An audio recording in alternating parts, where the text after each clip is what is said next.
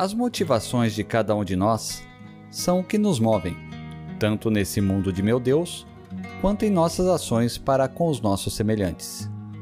Mas o que faz algumas pessoas darem o primeiro passo que as levam aos seus objetivos, ou as estimulam a percorrer 800 quilômetros de uma estrada sem saberem se chegarão ao final e se até lá encontrarão o que buscam.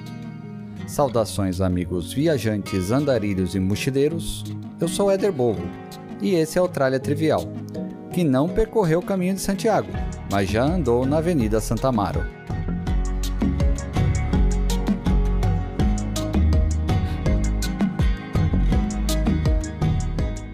Hoje estou aqui com Fábio Martins, nessa data que choveu em cântaros aqui em São Paulo e acabamos de nos secar porque resgatamos o carro dele da enxurrada. Fábio, diz oi aí, se apresente. Olá pessoal, tudo bem? Boa tarde. O Eder acabou de falar, realmente a gente perdeu praticamente o quê? Uma hora, duas horas? Três horas nessa brincadeira. Verdade, três horas. Até tirar o carro da, da enxurrada, trazer pra garagem. Tá trabalho, rapaz. Mas estamos aqui, vamos lá. Fábio, Oi.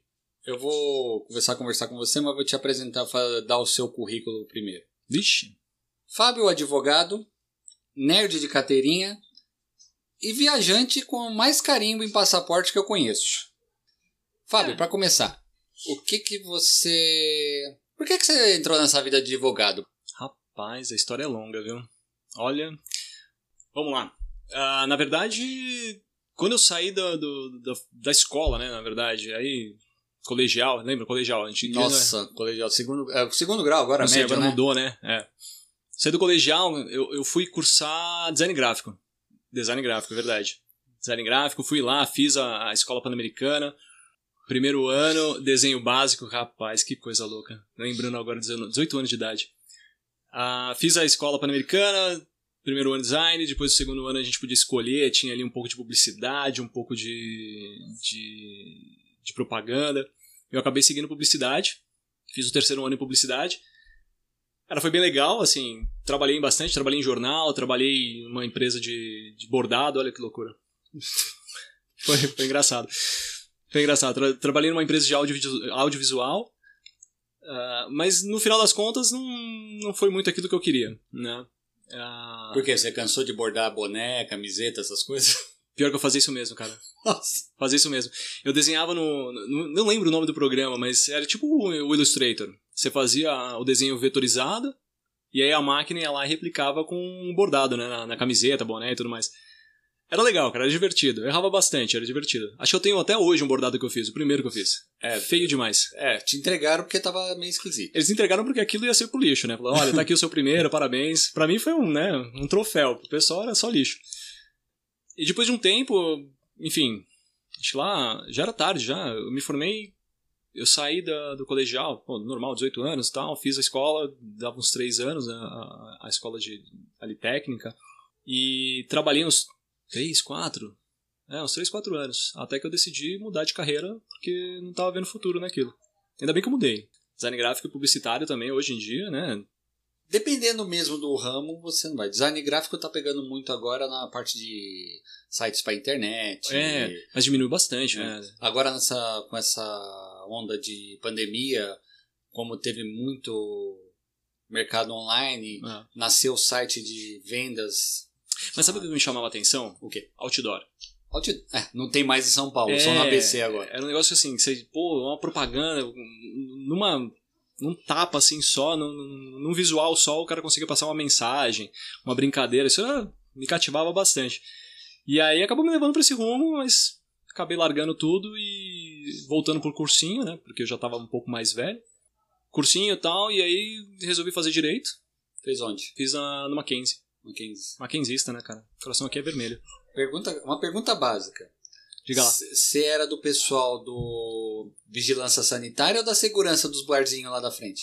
Porque só vejo nego no Mackenzie lá na frente. Veja bem, veja bem. O The Joy e o McFew, é, É, a gente, a gente gastou bastante dinheiro naquele, naqueles bares, bastante dinheiro. Aqui nem lá em São Bernardo, na ET. A, gente, a ET tinha seis blocos, o boteco do lado chamava Bloco 7. É, pois é, era a mesma coisa. Macfields, Mac, né, não era à toa, né? Não era à toa. Mas você era da segurança ou da vigilância? Como assim? Tipo, você ficava cuidando, da, cuidando dos amigos ou tava Ah, ficando na nunca. comida? Nunca, nunca, nunca. Alguém cuidava de mim. Então você era da vigilância. É, alguém cuidava de mim, certeza absoluta, cara. Nossa senhora, bons tempos. E aí, cursei cinco anos lá no Mackenzie, me formei. E aí foi engraçado, que depois disso a gente tentou buscar aí carreira pública, né? Tentei estudar, assim, tentei. Estudei bastante, né, pra, passar em concurso público, mas não, não consegui. E resolvi seguir carreira como advogado. Só que não escritório. Escritório a gente tentou, uns dois, três amigos meus, né? Mas não deu, não deu certo, não vingou. O pessoal também estava tendo dificuldade. E aí eles tiveram que procurar um emprego mesmo, CLT, a empresa tudo mais. E aí, como acabou se desfazendo aos poucos, a gente acabou mudando. Cada um foi para um, pra um rumo, né? Procurando uma empresa e trabalhando realmente para poder fazer carreira. Tua área no direito, qual que é? Hoje, É hoje. tá, consumidor. Consumidor? É. Na verdade, eu trabalho com empresarial, né? É, você vê o outro lado do consumidor. É, eu, eu- eu- assim, eu falo que é direito empresarial porque eu acabo vendo não só o direito consumidor, eu acabo trabalhando, eu trabalho hoje numa empresa, né? E eu acabo tomando algumas decisões em relação a direito consumidor, societário, contratos. Então, o direito empresarial acaba englobando isso melhor, mas no frigir dos ovos, consumidor. Que é um campo que deve dar muito trabalho, né? Tem muito caso, muita ação. Ainda mais onde eu trabalho, sem dúvida. Não vamos citar o local Não, por claro que não.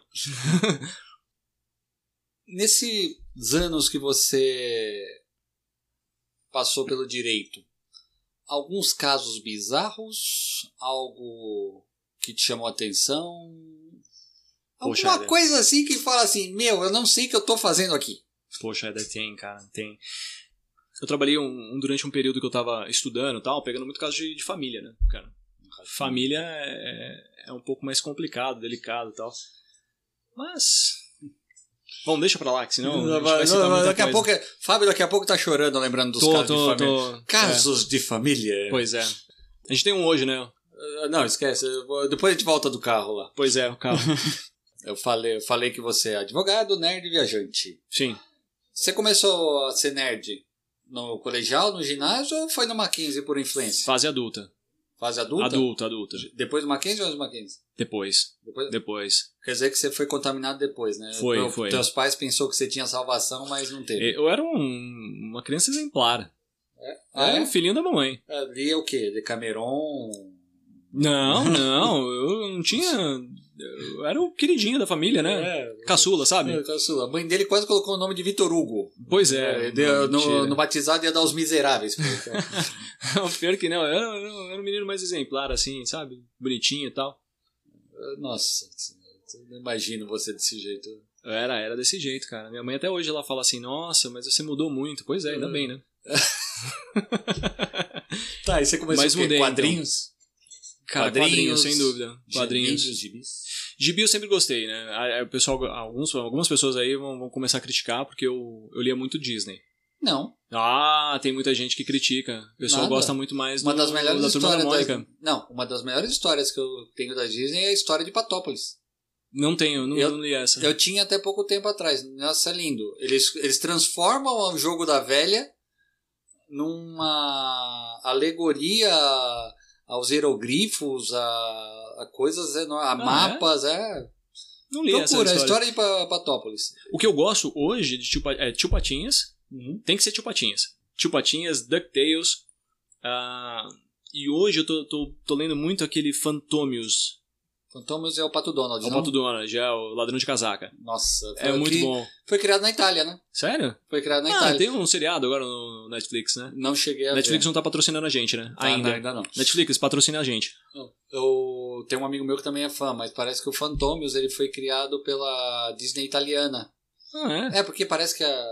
eu vou falar aqui. Ah, existe um personagem lá. É, não, cada, cada lugar cria uma, as histórias da Disney. E a Itália tem um, um centro de criação. Ah, é, e legal. o Fantomius parece que foi criado lá. Que legal, não sabia É. disso. É, Eu tenho que confirmar isso depois. Eu tenho um outro amigo que me confirma depois, mas Ah, tá fica para o próximo episódio. A gente corta, faz um corte aqui, a Uhum. gente coloca nisso. Ah, Poxa, bem legal. Eu gosto muito do, do. Eu acho as histórias. O que me envolve, assim, eu sempre gostei de história de aventura. Né? Quando passava os DuckTales no, no SBT, lembra disso? A primeira versão. Poxa, rapaz, eu tinha. Sei lá, eu era criança ainda, ou adolescente. Não, era criança, tinha É. uns 12, 11 anos. Olha Quem, toca... Quem cantava o tema era o Luiz Ricardo. Rapaz, não lembrava disso não. E aí o que, que eu fazia? Na casa dos meus pais tinha duas poltronas. Pô, era, era assim, pô, a casa antiga, né? Então tinha um sofá de três lugares e duas poltronas. Uhum. Aí, só que a poltrona tinha um braço muito, muito largo. O que, que você fazia com esse Porra, cara, juntava as duas. Ah, Aí quando juntava as duas, ficava um vão no meio. Por causa do braço ser mais largo, sabe? Certo. O que, que eu fazia? Eu colocava um cobertor por cima, Ah. cobria ali, eu era pequenininho, magrinho, né? Hoje nem tanto. E ficava ali dentro, de frente pra TV, vendo o negócio, imaginando milhares de coisas. Tipo aquele do. Você é o Capitão Boeing, né? Cara, mais ou menos. Ele mais sentiu o. Capitão Boeing, achava que o resto do braço era a asa da, Eu do adorava avião. aquilo. Nossa senhora, eu adorava aquilo, rapaz. Que maravilha que era. E aí todo dia à tarde eu assistia DuckTales dessa forma. Todo E da- dia, sempre. Luz escura, tudo desligado. Ali eu fazia uma cabaninha e assistia o DuckTales ali. E da Disney pra heróis, ah, outros quadrinhos. Então, eu nunca fui muito fã, só do Superman. Bem? É, só Superman. Superman eu sempre. Mas aí mais de criança mesmo. Sempre Uhum. gostei muito do personagem e tal. A ideia de voar pra mim sempre foi muito lúdica, né? Uma Mas coisa. Você nunca amarrou a toalha no, no pescoço e pulou de cima da mesa ou do sofá, né? Cara. Ele aí tem que perguntar isso. pra minha mãe. É. Pela cara dele, ele É, fez isso. Eu tenho que perguntar pra minha mãe. Acho que desde bebê. Bebê, quando eu tava. Minha mãe tinha um. Como que é? Uma cestinha de, de, de criança. Era um, eu não lembro como que é nome. Moisés, aquilo. Não, não, não. Não, mas Eu ficava de pé, sentado. Sabe sentadinho? Aham. Então, eu ficava sentado, só que eu era criança, né? Aí minha mãe deixou eu em cima da pia. Porra, em outros tempos, né, cara? Outros tempos. Não é assim hoje, né? Ninguém se preocupa assim hoje. Me colocou em cima da pia. e acho que ela tinha ido ao banheiro. E eu tava ali, tipo, de boa.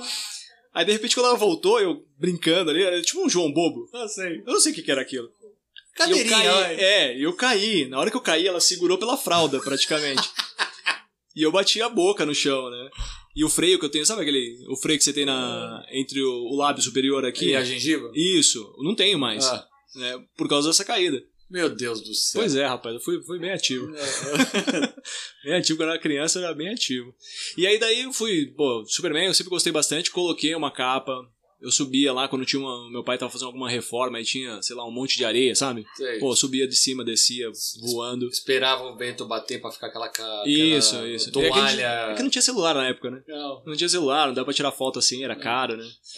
Aí eu já fiz isso, eu pulava da areia ali, eu pulava do muro que tinha pra areia. Ah, isso é clássico. O moleque Então, fazia, fazia isso. padrão, também. né? Padrão. É, não Então, tem, não tem muito segredo, né? É, Não precisa, você não precisa ser inteligente pra fazer isso, né? Antigamente era mais. Eu falo assim, antigamente, porque normalmente a gente viveu uma época onde os nossos pais construíram as casas. É, Então nós tínhamos nossos caixotes de Sim. areia particular. sim. Nossa, a ga- Pô. minha- onde pseudo garagem de casa Porra. era só areia. Nossa, Então, e, e a vantagem que eu tinha, assim, meu, meu pai hoje, até hoje, cara, ele mora, ele mora num terreno, um lote, e do lote seguinte, do lado, onde minha mãe, ela fez uma, uma, uma empresa ali, né, de, de costura, só que o terreno é muito longo, né? O terreno onde eles moram, assim, acho que, sei lá, cara, 27 Tá explicado fundo, 30 porque você foi para uma empresa de bordado. Pois é, então, então, não é à toa, tá no sangue. Ah, o terreno é muito longo, o lote é muito longo de, de profundidade, acho que são 30 metros. Então, o lote do lado, ele usava só uma área para fazer a, essa empresa que era da, da costura. E a parte da frente inteira, cara, é um terreno baldio. Ah. Você tá entendendo? Campinho Aí- de futebol, né? Porra, é de tudo. Assim, aí meu pai ia lá ia fazer uma reforma qualquer que precisava, ou, ou em outro lugar que ele precisava fazer qualquer coisa, ele levava e deixava todos os materiais ali. Então, assim, era bloco, areia, terra, qualquer coisa que precisava, deixava ali, porque, porra, é fácil de guardar, né? E dali, nossa senhora, era um universo completamente diferente pra mim.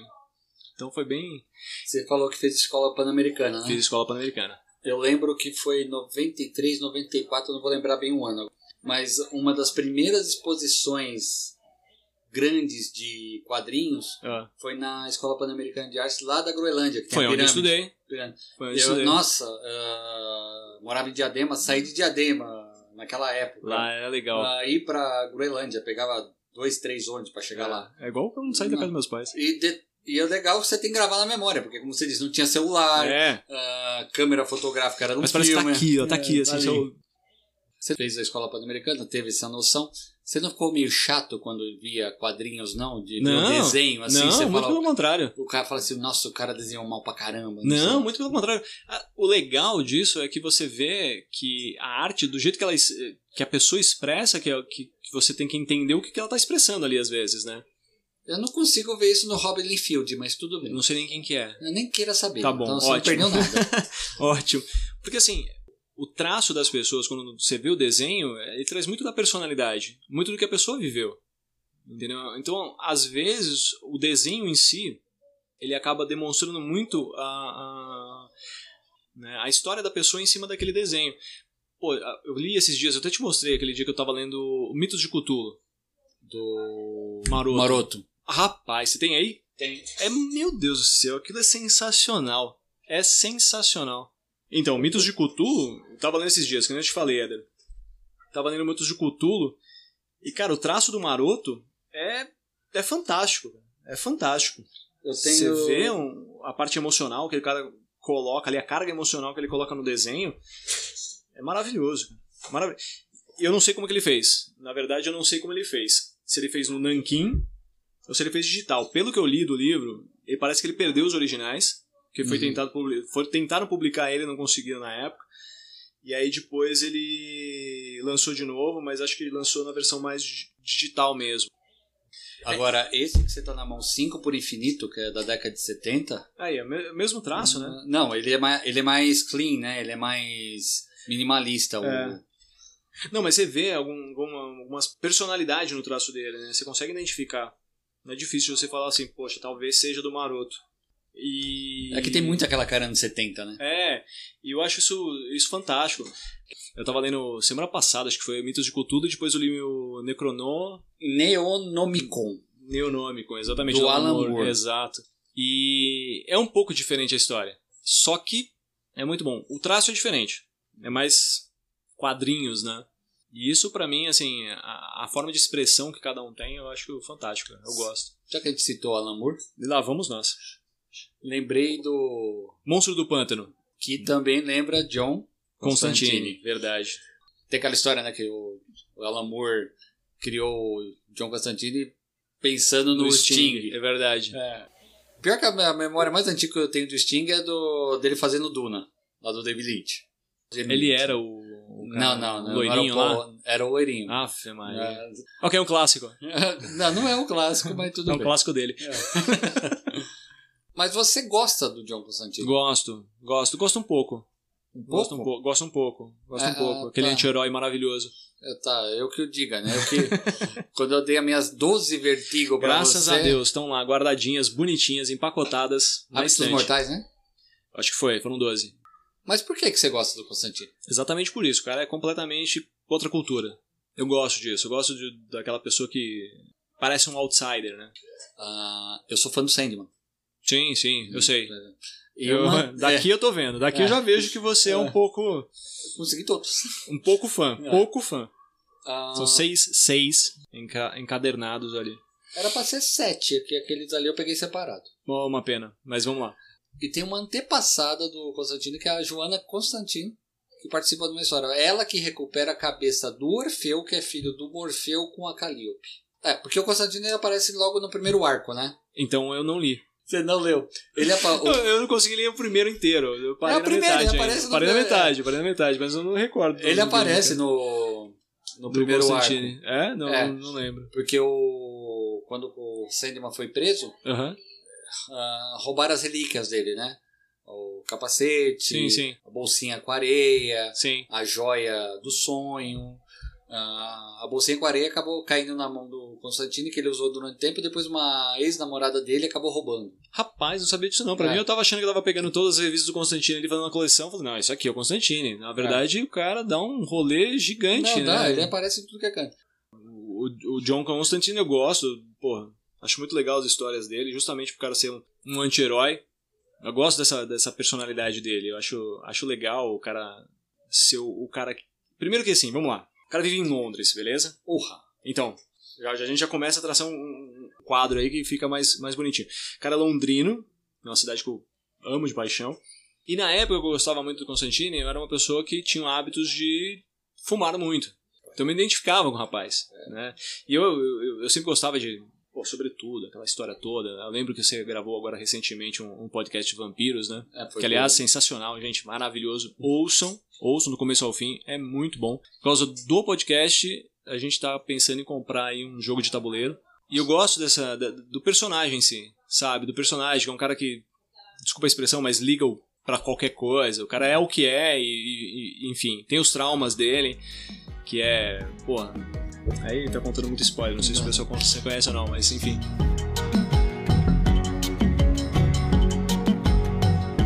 Eu falei que você é o cara que eu mais conheço que tem carimbo no passaporte. Tem alguns, tem alguns.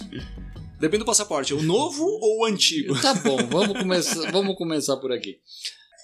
Tá, qual foi a primeira viagem internacional que você fez? Primeira? É, Paraguai comprar muamba, tá bom. Não foi, não, não, não foi, foi, não tá foi. A primeira viagem que eu fiz foi em 2009, Éder. Foi, foi pra Europa. Que lugar? Portugal. Ah, legal. Não tem dificuldade da língua, né? Não, assim, minha família é toda portuguesa, né? Assim, acho que da geração, eu e os meus irmãos foi a primeira geração que nasceu no Brasil. É, meus pais são de Portugal, nascidos lá, meus avós também, enfim, todo mundo, toda a família inteira de lá. Eles migraram para cá. Alguém da família tem padaria? Cara, meu, meu tio avô tinha. Sabia. Tem Porra, que ter um da família, velho. Era, era lindo aquilo quando era moleque. A gente ia pra padaria, ele abria a padaria quando tava, tipo, fechado domingo. Ele tinha fechado, fechava cedo, sei lá por quê. Uhum. A gente ia lá, ele abria a padaria pra gente e falou: Ah, escolhe o que vocês quiserem. Rapaz. não pode falar isso pra criança. Rapaz. Era maravilhoso. E aí eu fui para Portugal. Foi em 2008, começo de 2008, em 17 de novembro, 17 de janeiro de 2008. 2009, desculpa, 2009. Eu não tenho essa 17, memória, mas tudo bem de janeiro de 2009, eu peguei minhas tralhas e fui para Portugal. Joguei uma mochila nas costas, literalmente era uma mochila, mochilão. Aquelas mochilas de, de, de, de trilha e tal. Joguei lá, é 20 litros a mochila. Cara, a, a princípio eu fiquei na casa dos meus primos, né? Tem primos lá em Portugal, em Lisboa. Eu fiquei ali na região de Odivelas, que é, é periferia de Lisboa. Eu ia ficar lá, assim, eu tava fazendo faculdade, lembra direito? Uhum.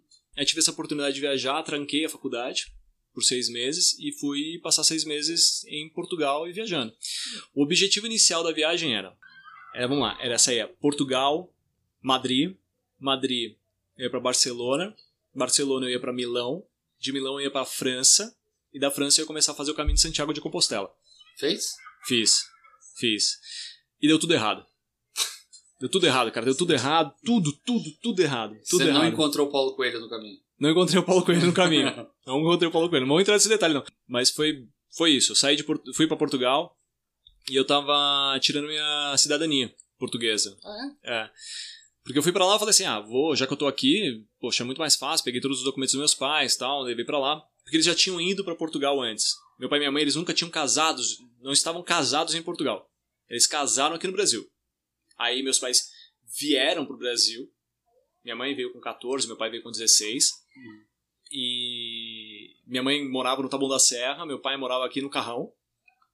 Ah, perto, né? Do, do, aqui do lado, cara. É, do nossa. lado. Naquela época, então? Pois é. Enfim, histórias da vida, meu pai e minha mãe já acabaram se reencontrando, porque rola a lenda da família que papai carregou mamãe no colo quando era criança. É a possibilidade, né? Cara, eu não duvido, porque a cidade era um ovo, né? É. é. era muito pequenininha, e todo mundo era parente ali. Hum.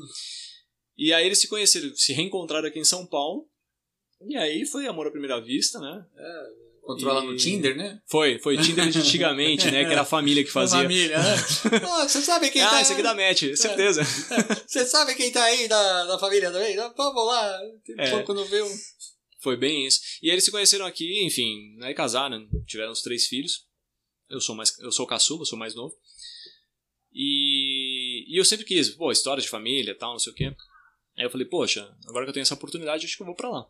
Aí meu pai e minha mãe falaram, ah, beleza, acho que dá pra ir mesmo, então vamos fazer um esqueminha, né? a gente dá um jeito e vamos ver pra você ir pra lá.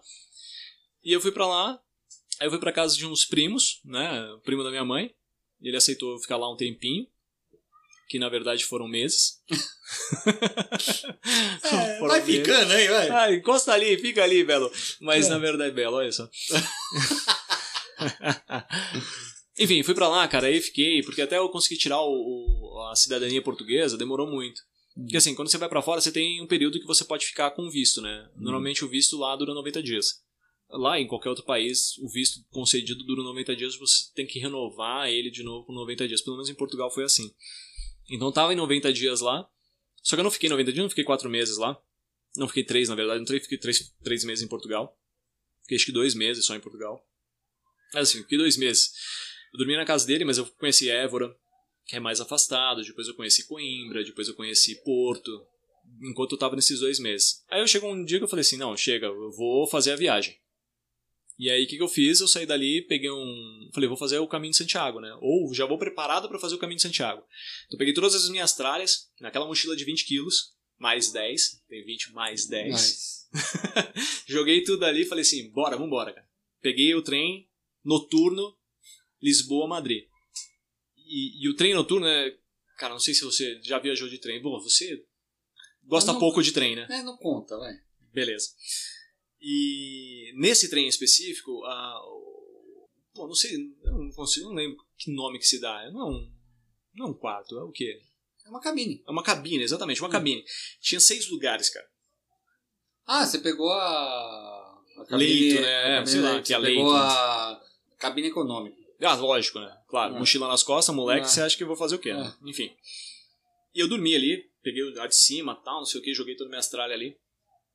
Cara, nessa noite, e era, era um trem pinga-pinga, como assim, é, tipo, sai de Lisboa, ia parando em cidade, cidade, É. cidade, cidade, cidade, até chegar em, em Madrid.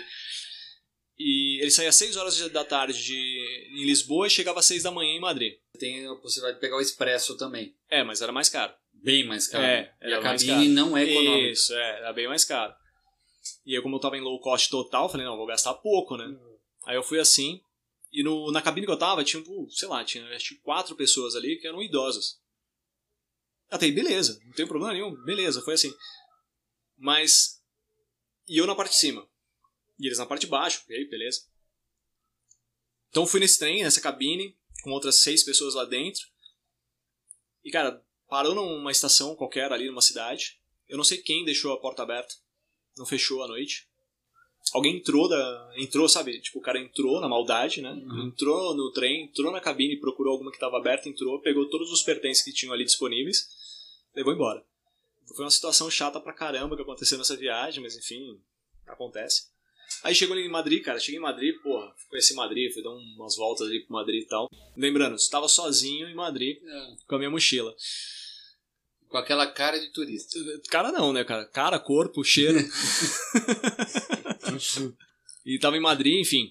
Falando um portunhol do caramba. Não, eu estudo, estudei Você estudou espanhol? Estudei espanhol, cara, estudei espanhol. Meu espanhol hoje é tão bom quanto, porra, meu alemão. Mentira. Também estudei alemão, mas... mas o alemão hoje... Não, não, o alemão é zoado, cara. O alemão é muito basicão mesmo. Hum. No português é melhor, sem dúvida. Aí eu cheguei e saí de Madrid. Ah, Então eu fui até Madrid. Aí de Madrid eu fui pra Barcelona. Certo. A minha ideia de Barcelona é ir pra Milão, Uhum. tá? Era pra ir pra Milão. Aí o que, que eu fiz? Cara, eu tava no albergue, albergue da juventude na época. Porra, não tenho do que reclamar, cara. Se eu for viajar até hoje, eu acho que se eu pegar um albergue da juventude, eu fico. Não, é eu lembro, eu, eu lembro dos anos 80, aquelas propagandas do albergue da juventude. Mas né? é, é muito bom. Albergue, albergue, essas coisas. Puta, é muito bom, cara. Hostel, essas coisas. É muito bom. Nossa, que saudade. Aí eu fiquei num albergue lá, em Barcelona. Cheguei na noite no albergue, tirei minhas tralhas lá, deixei lá, tudo certinho. Aí eu desci pra fumar um cigarro, eu era fumante à época. Bastante, fumava, porra, mais do que beber água. Aí eu desci, fiquei fumando cigarro. Aí tinha uma galera fumando ali também. Aí os caras puxaram assunto, eram cinco americanos, estavam fazendo uma viagem pra Europa também. Aí os caras perguntaram, a gente bate- começou a bater um papo. E eles falaram, cara, o que você vai fazer? Eu falei, cara, tô, tô viajando, tô pensando em ir pra Milão, blá blá blá, não sei o que. Eles, cara, nossa, é a última noite, não sei o que, a gente vai pra um boteco, você não quer ir com a gente? Eu falei, cara, vambora. Beleza, juntou os cinco mais eu, seis pessoas. Foi um boteco, cara, bebemos pra caramba. Eu bebi, mas muito, mas muito. Saímos na noite de Barcelona ali, né, pela La Rampa, acho que era o nome da cidade, da, da rua lá. E voltamos pro albergue tarde da noite. Você, Acordei foi, no dia seguinte. você voltou pro albergue e. Não, não, voltei bem, voltei bem, voltei bem. Eu lembro que eu voltei, né, porque eu acordei no dia seguinte lá. É, ainda bem que tem parede, né? É, exato. Barcelona, vai lá. Aí eu voltei lá e tal. Aí no dia eu tinha. Eu ia ficar acho que dois dias, dois ou três dias em Barcelona. Não ia ficar muito tempo. Porque era só uma ponte até pra ir pra Milão. Aí eu acordei no dia seguinte, porra, mango assado, cara, uma dor de cabeça bizarra. Sentei na frente do computador pra comprar uma passagem pra ir Barcelona-Milão. Ah, fechou, beleza. Tá aqui, dia tal, tal, tal, tal. Acho que era dia 23 de abril de 2019, 2009. Comprei a passagem. Tá todo feliz, comprei a passagem e tal. Aí no dia 23 fui pra Girona, porque eu- aquelas passagens baratas, né? Aí eu ia pra, pra Girona, 100 km de distância, de, de ônibus. Fui pro aeroporto de Girona. Cheguei lá, apresentei minha passagem, tá aqui, minha passagem e tal, vim fazer o check-in. A pessoa olhou. Cara, eu não tô encontrando o seu voo. Falei, como não? Tá ali, ó, 6h35. Ele falou, não, mas não tô encontrando você aqui no voo. Peraí, vou tentar de novo, só um minuto. Pá, pá, pá, fez ali a checagem, não tô encontrando o seu voo. Falei, não é possível que você não tá encontrando meu voo. Vai logo que o meu voo tá levantando daqui a pouco, já são 5 e nada, tá, tá levantando ali, né? Não, mas não tô achando, não tô achando. Pera um minutinho. Aí ele foi lá dentro, conversou com não sei o quê, depois o cara voltou e falou, cara, então, eu encontrei o seu voo. Eu falei, ah, que bom, né? Só que o seu voo não é pra hoje. Você comprou o seu voo pra um mês depois. Pra maio. Eu acho que era. Eu acho que foi pra maio. Eu tô tentando lembrar as datas, mas eu, eu, eu não sei que se era dia 23 que eu comprei a passagem pra ir, ou eu tava no dia 23, eu não lembro. Deve até anotado em algum lugar. Mas foi, assim, um mês depois. Por isso tava barata pra caramba. Uhum. Aí eu falei, tá, beleza. E aí, quanto custa pra ir pra Milão hoje? Cara, ah, não, deixa eu fazer as contas aqui, rapidinho. Tá, tá, tá, tá, 360 euros. Eu falei, não, cara, não dá. Eu vou a pé. E aí começou a travar todo esse. Todo, todo, todo, todo o problema começou a travar ali, porque eu, eu não tinha dinheiro pra ir pra lá. 360 euros era muita grana, cara. Era muita grana, tipo um pau e meio, mais ou menos, pra você fazer uma viagem só pra Milão. Até hoje é muita grana. Porra, 1.500 reais, cara. É. Né? Assim, foi 2019, 2009. A gente tem o quê? 11 anos? 12 anos. Porra, era muito dinheiro, cara. Aí eu falei, pô, não vou, né? Vou tentar ir de trem parte a parte, né? Aos poucos. E, e eu peguei, fiquei lá cinco dias em Girona, tentando ver o que eu ia fazer da vida. Consegui comprar uma passagem pra, pra, pra Perpignan, na França. Fui até Perpignan, cheguei lá, não tinha nada com a cidade satélite. Então, assim, a cidade onde a galera só ia pra dormir. Entrei no albergue da juventude também. E encontrei uma, uma menina lá, assim, que ela tava. Ela é gerente do albergue. E só tinha eu e ela praticamente no albergue. Não tinha mais ninguém. Aí eu chamei ela pra conversar, a gente bateu, começou a bater um papo e tal, e eu fumando lá de fora. E eu conversando com ela, batendo um papo e tal, e ela falou: pra onde você vai? Cara, a minha ideia inicial era Milão, Milão eh, Charmonix, na França. Chamonix, na verdade. Ela fica no pé do Mont Blanc. Cidade, pô, linda no inverno, linda no outono, linda na primavera, mas cara pra caramba. Enfim, não sabia disso. Aí cheguei pra ela e falei assim: olha, eu tô tentando ir pra lá e depois ir pra Chamonix. Aí ela chegou assim: o que, que você vai fazer em Chamonix? Eu falei: poxa, a cidade é maravilhosa. Ela falou: não, cidade é maravilhosa. Mas o que, que você vai fazer em Chamonix? Pô, conhecer a cidade. Não, mas por quanto tempo? Eu falei: não sei, mas o que, que você vai fazer em Chamonix? Eu falei: não, mas eu vou conhecer a cidade. Ela falou: vamos lá, deixa eu te explicar uma coisa. A gente tá agora saindo do inverno, que era tipo abril, março, abril ali, né? Na região ali, abril, acho que era abril. tipo, Primavera, né? não, cara, era inverno ali ainda. Era março que eu tinha. que eu tava ali. E aí eu falei assim, poxa, o que, que você vai fazer lá? Ela falou, cara, é o seguinte, você vai pra lá, tá um frio do cão. Tá muito frio. Você tem equipamento de inverno? Eu falei, não tem. Ela falou, então você vai ter que alugar. Eu falei, mas é, é tão ruim assim? Ela falou, olha, ó, só tem um albergue da juventude lá. Custa 60 euros a noite. Tem um, um supermercado na cidade, perto do albergue Uhum. que é muito caro. Você vai gastar muito dinheiro, você vai aproveitar nada porque tá muito frio. E assim, você vai ter que alugar e tal, então por que, que você vai pra lá? É, que- é a mesma coisa que ir pra Campos de Jordão com chuva. É. Ela falou, o que, que você vai fazer lá? Você vai gastar dinheiro à toa. E ela veio fazer, deixa eu te dar uma- um conselho. Eu falei, tá, beleza. Por que, que você não vai pra essa cidade? Aí ela me trouxe, não me falou o nome da cidade, mas ela me trouxe pra mostrar a foto da cidade, que ela tem um quadro gigantesco lá no, no albergue dela. Aí quando ela me mostrou, rapaz, nossa senhora, amor à primeira vista. Qual que é? O nome da cidade é Carcassonne. Ah! Exatamente. Ela não tinha o quadro, né? Ela tinha o tabuleiro do Não, jogo é, enquadrado, cara, né? Cara, cara, é, é sensacional. Gente, quem, quem tiver oportunidade aí, procura Carcassonne no Google e dá uma olhada na cidade de Carcassonne. 2S e 2N. Exatamente. Cara, quando eu vi a foto, eu, porra, delirei. Eu delirei. O castelo é maravilhoso. É maravilhoso. Eu falei assim, caramba, cara, é sério? E é longe? Ela falou, não, fica aqui na França, no sul da França. Daqui pra lá você consegue pegar um, pra Tolu, um trem pra Toulouse. Você não vai pra Toulouse, você fica antes, você desce em Carcassonne. Eu falei, caramba, cara, a ideia não é ruim. Uhum. Mas eu tava fixo que eu queria ir para lá, cara. Eu queria uhum. ir mais pro oeste, queria mais pro oeste. Não vou uhum. para Carcassonne, talvez vou pro oeste. Enfim, aí cheguei, saí de Perpignan tal, depois dessa conversa com ela, fui pra CT, acho que é Sete, a cidade no, ali. Cara, é antes de Nice, ali na Riviera. É a cidade balneária, uma parada, porra, cara, rico pra caramba tal. Consegui ficar dois dias lá, porque era muito caro. E, e comecei a desistir porque, como eu te falei, meu visto estava vencendo. Uhum. Não conseguia ter o, o, o, tempo ali necessário, né? E acabei cortando toda a viagem. Acho que as datas não vão bater bem, porque eu não lembro muito bem, mas é, é justamente esse período. Meu visto estava vencendo, cheguei lá dia 17 de janeiro. Acho que eu estava em março, na época ali. Então já estava batendo março, já estava tava expirando o visto já, porque é fevereiro, março já dava 60 dias, né? Uhum. E expirar em abril. E aí eu cortei a viagem para Itália, falei, não vou para Milão, não vou para Chamonix, não vou para lugar nenhum. Saí de Sete, não consegui mais para frente, porque queria para Marseille, também não consegui. Eu falei, cara, vou voltar, vou para Carcassonne, de Carcassonne eu vou voltar para Portugal para renovar o visto. Aí eu fui para Carcassonne. Éder, assim, se um dia você tiver oportunidade, qualquer pessoa que estiver ouvindo, se tiver oportunidade de alguém falar, vamos para Carcassonne, cara, não pense duas vezes, vai para Carcassone. Como eu falei na entrevista com a Karen, nosso sonho como jogador tabuleiro Sim. é ir para Carcassonne e tirar uma foto dizendo Sim. em Carcassonne jogando, jogando Carcassonne. Carcassonne. Mas a cidade é linda. A cidade é linda, tem uma lenda toda por trás da cidade. Dizem que é um dos castelos que, que a invasão moura não conseguiu ultrapassar por causa da, da, da forma de construção deles. Eles têm duas muralhas. Tem uma muralha periférica, tem uma outra muralha, uma secundária que protege a cidade. Então é, é, ele faz meio que um fosso gigantesco no meio. Então a cidade é maravilhosa. Ela fica em cima do morro, é linda. É, na hora do, do pôr do sol é, é sensacional você sentar ali na beirada da, da muralha. Não na beirada da muralha, mas tem um gramado ali. Você sentar no gramado e ver o pôr do sol. Eu tenho uma foto dessa, assim, é, é linda. É linda. Foi uma das cidades que, que me chamou muita atenção. Principalmente por uma, uma pessoa, uma pessoa, uma hum. pessoa que estava lá na cidade que me ofereceu água, que eu estava morrendo de sede. Cara, é, ela tinha uma casinha, uma senhora, uma canadense.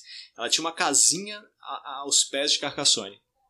Não dentro? Não, aos pés de Carcassonne, assim, não, embaixo do, do, do, do morrinho do Carcassonne. Uhum. Tinha uma casinha ali numa das ruas.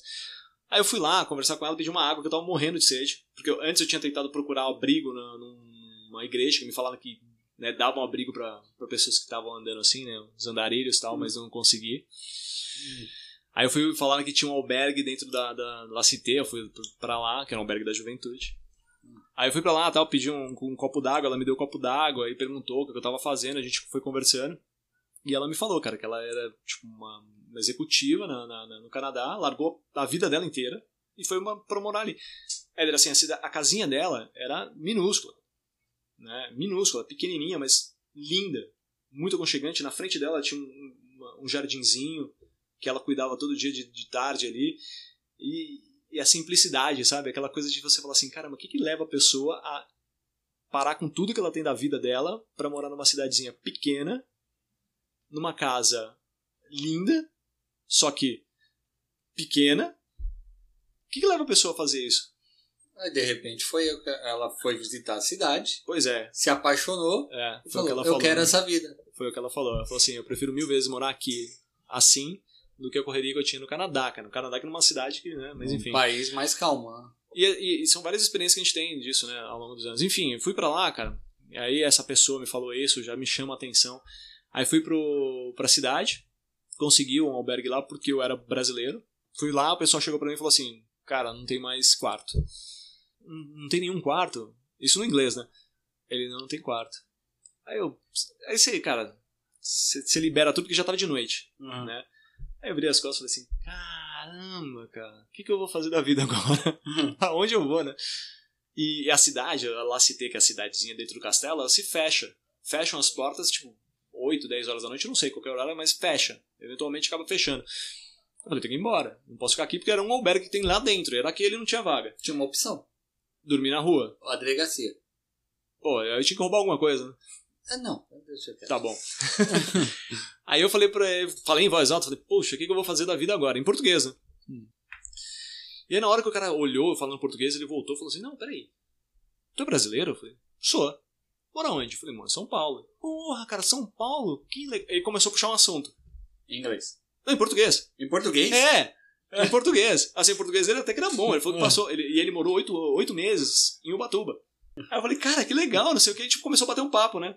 Aí de repente, do nada, ele falou assim: Cara, vamos fazer o seguinte: já tá tarde pra caramba, você não vai nem conseguir sair do castelo e tal. Olha, eu consigo colocar uma cama pra você, um colchão dentro de um quarto lá com o pessoal. Vou ver se o pessoal não tem problema, se eles não ligam e tal. Pra você dormir ali. Você, você topa? Eu falei, cara, tranquilo. pode ser. Conversou com o pessoal lá, o pessoal falou: Não, pode deixar, não sei o que. Acabei dormindo lá. E, e aí comecei a dormir no castelo e tal. Dali pra frente, cara, não fui pra mais lugar nenhum. Dali eu voltei pra Portugal direto pra renovar meu visto. Aí eu renovei o visto, só passei o período de renovação. Assim que eu consegui renovar o visto, eu já ganhei a minha cidadania também, que eu já tinha dado entrada. Uhum. Então saí com a cidadania, então eu era cidadão português. E beleza. Então, assim, já tava meio que garantido. Eu tava. Eu não tinha documento, eu tava viajando com meu passaporte, então eu renovei o visto pra poder continuar viajando. Então eu renovei o visto, já peguei as coisas e falei assim, cara, chega de viagem, vou fazer o que eu vim fazer realmente, que era o caminho de Santiago. Saí dali, saí tipo Lisboa, Madrid, Madrid, Pamplona, Pamplona, Saint-Jean-Pied-de-Port, que é na França, e dali juntei a Austrália, fui andar 790 km. 800, na verdade. Dá quanto tempo? Cara, fiz em 35 dias. É o tempo médio esse? Hum, 35 ou mais, Não tem menos? tempo, né? Não tem tempo. Não, a média, faz- não, Éder, não tem tempo, assim. O pessoal diz que quanto mais tempo você levar pra fazer o caminho de Santiago, melhor. Porque você aproveita mais. Ah, pensei que tinha alguma coisa esotérica. no Não, não tem nada disso. É que vai que você tá no quadragésimo dia, vem um anjo, vem com Não, você, vai para com isso. Não, não. Acho que é outra pegada, cara. Pra Não, mim não. foi outra pegada. É que eu tô levando o Paulo Coelho, velho. Não, então, eu, te- eu conheci várias pessoas durante o caminho e teve umas pessoas que, cara, tava caminhando do nada, do nada. Um brasileiro, do nada, tava caminhando e tal, parou ali, cara. Ele olhou pra mim, olhou pro pessoal que tava com a gente. Gente, bom caminho pra vocês. Tô indo embora. Por que você tá indo embora? Caminho pra mim já deu. Eu Falei, como assim já deu, cara? Já consegui o que eu queria aqui. Do nada, Éder, do nada. Assim, a gente tava caminhando, todo mundo, 8 horas da manhã, embaixo de uma árvore, parou, chega, tô indo embora. Fora o que a gente leu, Sim? fora o que falam, tudo que colocam de esotérico no caminho. Você fez caminho duas vezes, não? Foi. Duas vezes. Duas vezes. Primeira dessa vez. 2009 e e a segunda 2017. Das duas vezes, afinal, qual é a motivação da, da galera mesmo? É a curiosidade do caminho? É realmente essa parte esotérica? É o. Vou dizer assim, eu li o Paulo Coelho, quero fazer. Ah, teve lá. bastante gente que leu o Paulo Coelho e fez. Eu sou um deles. Eu li o Paulo Coelho acho que em 2004, e aí começou a nutrir aquela ideia de fazer o Caminho de Santiago, de fazer o Caminho de Santiago, e acabei fazendo. Tem o caminho aqui também no Brasil, né? É o caminho de Teresina. O pessoal sai daqui e vai pra Teresina. É pé, né? sério? Não, tô zoando. Ah, tô tá. Eu sei que tem o Caminho da Fé aqui em São Paulo, É. tem um caminho, tem uns outros aqui pro São Paulo, tem bastante. É. Tem um que eu vou te chamar, a gente chama de Paris Dakar. Porra, eu topo. É, sair da rua Paris aqui na Vila Madalena até a rua Dakar lá na Chácara Santo Antônio. Vai a pé? São 19 quilômetros. É um dia. Um dia. Tranquilo. Cara, te falar a real, Éder, eu acho que depende muito do pessoal. Né? Como a gente estava conversando das viagens que eu fiz. Lembra o dia 23 de Uhum. abril? Eu comecei a fazer o caminho de Santiago e acabei em meados. Meados não, na verdade foi em segunda semana de junho. Tá? Eu comecei em maio, se eu não me engano. Foram 35 dias. É, tive muitos problemas de perna, pé. Hoje eu tenho um problema de joelho por causa do peso, que você falou que a bolsa não é pesada. Por É, causa do peso. tô- você tá falando de carregar uma bolsa 35 dias, 35 né? dias, cara. E assim, não é só caminhar, né? É subida, descida, enfim. é- era muito peso. Hoje o pessoal recomenda 10% do seu peso. É, o pessoal fala... Porque fala caminho do Compostela, na mente da pessoa, lendo também, o pessoal pensa que é tudo plano, né? Então, essa parte do plano se chama mesetas, cara. Que é assim, é a parte do meio da Espanha. Uhum. Que é, realmente, cara, é assim, são 15 dias você andando, você, é só, só caminhada, só reto, é só reto, é reto, reto, reto, reto, reto, não tem nada de subida e descida. Onde você tem mais descida e subida é no início, que é nos Pirineus. Então você sobe, sai de Saint-Jean, para você cruzar pra, da França para a Espanha, você passa os Pirineus. Ali, porra, é pesado, a descida é muito forte, né? Das primeiras, os primeiros dias é muito, muito intenso, nos últimos dias também é muito intenso. No meio é mais calmo. É bem mais calmo, é muito plano. É, é muito plano. Se você vê a altimetria e o perfil, você vê que no, no, no começo é muito alto, no, no, final é muito alto, mas no meio é uma planície absurda. Você fez começo e fim? Fiz, claro. Porque tem um pessoal que para um pouquinho antes, né? Não, não. Tem um pessoal que sai de Sarria, né? É. Sarria são 5km. Porque assim, é. quando você faz o caminho de Santiago, você ganha Compostela. É uma carta que eles atestam que você fez o caminho de Santiago. Uhum. Mas para você atestar, você tem que pegar o seu, a sua credencial. Tem aqui em São Paulo, você retira a credencial, você pode levar para lá. E aí, toda cidade que você dorme, todo albergue, você vai pegando os carimbos. E aí, quando você chega em Compostela, eles analisam a sua, a sua credencial para saber se o, o, carimbo é válido. Uhum. Ah, é, tá, esse aqui é daquela cidade, daquela cidade, daquela cidade, beleza, você realmente fez os 800 km. Parabéns, a gente te dá a Compostela aqui, belezinha. E tem, tem galera que, que faz a metade só que até Sarragum, que são a metade do, do, dos quilômetros, são 400 quilômetros, 300 e pouco. Que aí você consegue pegar a, a Compostela de metade do caminho. A gente, eu peguei só, só na segunda vez que a gente fez. Na primeira eu não peguei, só tenho a, a de Compostela. E o que eu acho que o pessoal faz, Éder? Tem muita gente que faz por ser uma, uma peregrinação, né? tem, um, tem um lado mais religioso por trás. Tem o pessoal que faz só porque vou fazer porque acho legal, né? Tem o pessoal que fez por causa do Paulo Coelho, sem dúvida alguma. E tem gente que faz porque fez a primeira vez e na segunda ele acha que é uma coisa boa de se fazer. Porque tenta entender, cara. O que eu mais gosto do caminho de Santiago, pô, eu fiz duas vezes. E faria a terceira num piscar de olhos. Só preciso de tempo. E joelho? Cara, nem tanto, Éder. Acho que nem tanto. Não. O joelho não, porque a gente falei o ideal é você levar 10 quilos, 10%, 10 do seu peso. Uhum. Então, assim, se você pensar, é, é uma forma minimalista de você viajar. Porque 10% do seu peso, pô, digamos que você está acima do peso, está pesando, tipo, 90 quilos. Uhum. Você vai levar 9 quilos de coisa. Só que você não termina o caminho com 90 quilos. Não, tudo bem. É isso que eu Só que você também não termina com toda a sua roupa que você leva. não, não, eu tô falando claro. assim. Porque você fazer 400 quilômetros. É, você vai perder peso. Eu tô pensando assim: você não tá fazendo 400 quilômetros, indo de uma cidade a outra, e você dormindo num hotel de cinco estrelas, uh, almoçando num, num, restaurante. Não, tem muita gente que é, faz, mas é, não foi é, o meu caso. No... Então, quer dizer, uh, você. Tudo bem, você vai ganhar resistência. Uhum. Você começa com 90 e deve terminar lá com os 80 Sim. e só de massa muscular. Você perde muito, muito peso. Ah. Muito peso. E perde rápido. Você falou que foi de cidade em cidade. Eu não, não vou de cabeça, nem vou perguntar quantas cidades são. Nem eu sei. É. Mas como que era, como que você fazia, por exemplo, você dava quantos quilômetros por dia mais ou menos? A média? Em média. Dá uns 25. 25.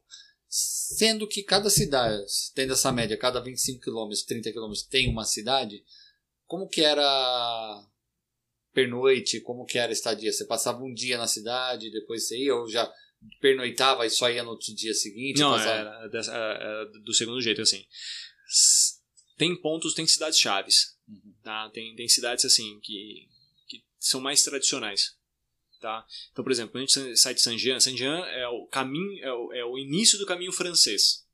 Uhum. Você sai de Saint-Jean, passa por Rossens-Valley, chega até Pamplona, Pamplona você vai até Logronha, de Logronha você vai para Burgos, Burgos para León, León para Santiago de Compostela, tá? Então você faz um trajeto mais clássico, né? o trajeto antigo, você sai de Pamplona e faz o caminho do norte. Você vai pela beirada da, ali do Mar do Norte. Uhum. Né? É muito mais intenso, porque diz que o rei, eu não lembro da história toda, mas tem uma lenda toda, né? que o rei que fez, o rei sei lá quem, na Inglaterra, acabou fazendo esse caminho. Mas na real, caminho de Santiago, o pessoal fala assim, todos os caminhos levam a Santiago. Você pode começar daqui para Santiago de Compostela a pé. Existe a possibilidade? Existe. Alguém já fez? Não sei. Dá para fazer? Porque você sai de São Paulo, sobe para ali para o Panamá, cruza o canal, sobe ali para o, o, leste dos Estados Unidos, cruza da, do Alasca lá para para Rússia. Para Rússia, dá para fazer, né? Mas dá para você fazer dali, você faz até, até lá, né? Todos os caminhos levam, a, levam a Santiago, que o pessoal diz. E eu fiz o caminho de Santiago, terminei. Eu, o meu caminho de Santiago foi de, de San Jean para Santiago de Compostela tá? Mas não é ali onde o caminho termina. O caminho não. termina em Finisterra, que é mais 100 km de Santiago. Você fez? Não, fiz de ônibus. Meu objetivo era chegar em Santiago, cara. Não era aquele caminho. Eu não conhecia nada de caminho de Santiago de Compostela. Conheci lá. O- a minha vontade era chegar até, Sa- até Finisterra, que é o final das terras, que é o Hum. marco zero do caminho de Santiago. Aí eu fiz de, de- de ônibus, cara. E tem várias histórias que eu acho que, pô, vai dois, três podcasts. Eu cheguei até lá e. Que eu te falei, cara? Vou- vou- voltando um pouco. A, a beleza do caminho de Santiago, independente se você faz o caminho de Santiago por causa de religião ou por causa de uma indicação, seja ela literária, seja ela de um amigo, ah, independente da razão que você faça o caminho de Santiago, o mais bonito e o mais legal são as pessoas que você conhece. Éder, a ligação que você tem com essas pessoas é tão forte que eu tenho amigos até hoje. É... Você lembra agora que a gente estava aqui embaixo, o carro levando uma lembro. Que o cara saiu da casa dele, outro cara que estava vindo na rua foi lá e ajudou para tirar? Uhum. É mais ou menos isso. Só que é todo dia. É sem pretexto, é sem, sem obrigação, é sem nada. É Assim, companheirismo mesmo. cara, é, é lindo. né? A verdade é essa. Você consegue ter ali uma, uma troca, uma experiência muito grande. Porque o pessoal tá tudo na mesma jornada, vamos dizer assim. Estão todo mundo indo pro mesmo caminho. E aí você chega ali, cara, a amizade que você mantém em 3, 4 dias é, chega a ser bizarra de como que ela é, é forte. E da segunda vez? Você sentiu. O que, que você sentiu diferente? Da segunda eu sei que você foi com a Renata. Sim, Ah, mas o que, que você sentiu diferente da primeira? vamos lá. mesmo estando com a Renata. Vamos lá. Primeiro eu fiz sozinho, a Uhum. segunda eu fiz com a Rê. Primeira vez que eu fiz, ela. Eu acho que foi mais legal. Não por eu estar solteiro, Hum. longe disso. O mais legal, eu acho, foi de a oportunidade de você trocar experiências. 2009, a gente não tinha uma disseminação de rede social, celulares e afins como a gente tinha em 2017. Isso é verdade. Tinha, tinha um celular, mas era. Tinha, era caríssimo. Era pra, não, você tinha pra uma ligação, o máximo que você fazia um SMS, um Era caríssimo. Yeah. Era caríssimo. Assim, É, imagina todo fazer lugar. um homing. Era... Tinha. Não, eu conheci um- umas duas ou três pessoas que tinham celular, que ligavam todo dia pra casa tal. Eu tinha o celular também, eu conseguia ligar pra casa, mas era caro. Então você deixava pra uma, uma situação pô, extrema. Hum. E o restante era, você pegava um euro, colocava numa maquininha, sentava no PC, mandava uma mensagem durante uma hora, meia hora. Entendeu? A Lan House, né? Isso, exatamente. Então, assim, você evitava utilizar, porque, pô, toda vez que você estava gastando ali, então tinha muita gente, era rotativo. Então as pessoas não tinham muito essa coisa de ficar no celular constantemente. Então o pessoal sentava muito à mesa, conversava bastante, comia bastante, fazia, hum, porra, muita janta, muito almoço, muita festa. Era, é, isso, que, eu- isso que eu tô te falando, cara, é a beleza. Tá todo mundo no mesmo barco, Eda. A única obrigação que você tinha no dia era acordar e ir pra próxima cidade. Chegou ali duas da tarde, acabou o seu trabalho. Você não tem mais nada pra fazer. Você concluiu uma etapa. Então você dali pra frente, cara, você pode fazer o que você quiser. E da segunda. Então, da segunda eu achei um pouco mais travado essa, essa questão de, de, de você trocar experiências. A interação. Eu fiquei triste. Fiquei é, é triste. engraçado, acontece isso quando você vai em algum lugar da, da sua adolescência, ou que você foi Sim. há 10, 15 anos atrás, você, pô, pô, vou ter viver aquela coisa de novo e. Não é a mesma ah, coisa. não é a mesma coisa. Então, pode ser uma coisa que eu esteja. Acontece ser- isso quando você encontra pessoas. Pode ser que eu esteja ficando velho. Não, velho, a gente tá ficando todo dia.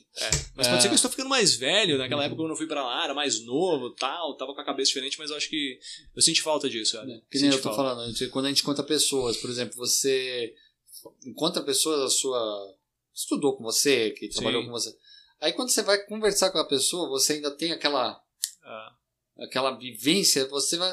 Não é a mesma pessoa. não. Não é a mesma coisa. Por um lado isso é legal. Né? Por um lado é legal. É, sim, mas a, o, a- isso mostra pra gente que o nosso saudosismo Prejudica às vezes. prejudica às Pois é. vezes, a- trava a gente, É. a gente cria uma expectativa Sim. do que poderia ser É. ou que poderia reviver. Pois é. Isso Talvez acaba- seja isso. Talvez é, seja isso. Tem uma, tem uma palavra chama nostalgia. Mas não, não, não, não tô querendo ser nostálgico, não. Já sendo. Mas é, é isso que eu falei, assim, eu fui com a Rê, então pra mim, assim, eu já conhecia fazer o caminho de Santiago, pra Rê Uhum. foi tudo novidade. Deve ter E- pirado, né? É, pra ela foi uma experiência legal. Pra mim, eu, eu tô falando assim, eu senti isso porque você consegue mais compartilhar. E eu consigo demonstrar isso. A gente conheceu nessa, nessa viagem diversas pessoas. E toda vez que a gente conhecia essas pessoas, eram em momentos onde a gente conseguia compartilhar coisas, compartilhar experiência. Hum. Por exemplo, a gente conheceu uma dinamarquesa, uma senhora já dinamarquesa, que ajudou muito a Rê. A Rê tava com um problema no, no, de bolha no pé, por causa de andando muito e tal. Ela ajudou muito, pô, fez curativo no pé da Rê. Do nada, assim, a Renata tava sentada, eu e ela tava sentado, ali numa cidade qualquer, ela tava comendo alguma coisa que a gente tava descansando, ela retirou o tênis dela, eu tirei minha bota tal, pra gente dar uma refrescada. E tava todo mundo fazendo a mesma coisa em volta. E aí a Rê já tava com bolha no pé, né? E tava fazendo aquele dreno padrão que você coloca pra secar, né? Aí a mulher do outro lado da rua, essa dinamarquesa, olhou, viu a gente, ela levantou de onde ela tava, não tinha obrigação nenhuma, ela levantou para vir ali, olhou falou assim: Mas o que que tá acontecendo? Ah, não, mas tá tudo bem. Não, imagina. Ela abriu a bolsa dela, tirou os negócios curativos começou a arrumar ali, fazendo um curativo no pé da Rê e tal, pra tentar ajudar ela pra ela não ficar mancando. E aí dali a gente foi uma cidade inteira, cara, um caminho tipo 12 quilômetros, andando e conversando, batendo um papo. Quando a gente chegou na cidade, a gente já sentou os três juntos na mesa. A gente foi no mercado, comprou comida, sentamos ali a gente foi jantar. Aí tinha vinho, tinha queijo, tinha salada, tinha comida, tinha comida pra caramba. Porque assim, a gente foi lá e comprou tipo vinho e queijo. Beleza. Aí comprou, ela comprou um pão, a gente foi lá e comprou uma salada, comprou não sei o que. Aí todo mundo juntou, aí juntou nós três, depois juntou mais outras, outras pessoas, aí a gente tinha mais duas garrafas de vinho, a gente jantou com todo mundo, pôr do sol, no final das, no frigir dos ovos tinha 10 pessoas. Deve ser a festa do canivete nessa hora, né? Todo mundo É. abre um canivete pra, pra cortar alguma coisa. É. Então, isso que é legal, cara. Essa, essa troca que é legal, né? Porque assim, você- consegue conversar com o pessoal. Porque às vezes você tá fazendo um caminho de um jeito, a pessoa tá fazendo de outro. A motivação dela é uma, a tua é outra. Aí quando vocês estão ali conversando, você fala assim, caramba, que legal, cara. Eu, a sua motivação é diferente da minha, mas é, a gente tá aqui hoje compartilhando. Então, assim, isso é muito legal. A- o compartilhar, saber o porquê que a pessoa tá fazendo ali, entender os problemas dela, entender o que motivou ela a chegar ali forma um vínculo fortíssimo, Eder, fortíssimo. É, é indescritível. Indescritível, só quem fez. Qual a melhor época pra ir pra lá? Então, eu acho, tá? Eu, na época que eu fui, eu fui em abril, julho, que é primavera. A primavera, né? É. É, você não você pega. Finalzinho do inverno. Você pega um, um, Isso, um clima mais ameno, né? Isso. Pra gente que não tem um uma, uma conhecimento de como que é o inverno pesado, e a gente Hum. também não, não é preparado pra isso, não é preparado fisicamente, não é preparado com equipamento, eu acho que o ideal é, é na, na primavera. Verão é muito quente. Tá? Ah, Verão é muito o- quente. E o verão na Espanha, principalmente, É, é, é muito, muito quente. quente. Assim, então eu acho que primavera e outono. Chegando antes do inverno em Santiago. Porque, cara, se você atravessar o Pirineus com neve, não deve ser nada agradável. Assim, quando eu fui pra lá, eu atravessei com gelo. Era, só tinha gelo e água. Porque o gelo tava, tava no degelo, então era água gelada escorrendo, cara, assim, fazendo um rio de água gelada. E a minha bota não era especial pra neve. Ela era impermeável. Mas não era aquecida, né? Exatamente. Então, assim, eu senti o frio. Eu só não me molhava, mas sentia frio. Então, pra gente que não tem essa, essa característica de. Característica não, a gente não tem a, o costume de andar em neve, não tem equipamento pra Teu isso. hábito, né? Também. Eu acho que vale a pena ir mais na primavera ou final do, do verão, começo do outono. Só- Acabaram de encontrar a placa do carro. Olha que maravilha, encontrei minha placa. O Fábio tinha perdido a placa do carro aqui. Vou tirar uma foto aqui, gente, o Eder depois publica. tá aqui, ó. Ele tinha perdido a placa do carro na enchente e vieram entregar a placa do carro dele aqui em casa. Maravilha. Bom, pelo menos eu não vou ter que abrir o BO, né? Sugestão, gente, quando vocês tiverem previsão de chuva, não estacione o carro numa subida, numa ladeira, porque É. nós vimos, não só o do Fábio foi levado, levou, andou 10 metros do carro dele, mas teve carros que foram bem longe e tem o dono tá procurando ainda. Ou, na verdade, puxa o freio de mão mu- muito bem puxado, engata a marcha e seja o que Deus quiser. Você sabe que não vai adiantar, né? Vai boiar. Eu sei, eu sei. Mas talvez evite É. perder a placa Ou senão você compra uma corrente e amarra na árvore. também. Coloca aquele toquinho atrás, lembra? Não, não vai Não dar é, certo. não Não vai certo. dar certo. Vai só piorar, né? Vai só piorar porque ele vai bater, levantar e a água vai levar, a verdade. Vai mais longe. Ah, Fa- fa- só, você quer datar? Você quer colocar a data? Não, não precisa. Não né? precisa, vou colocar data. É só um sábado.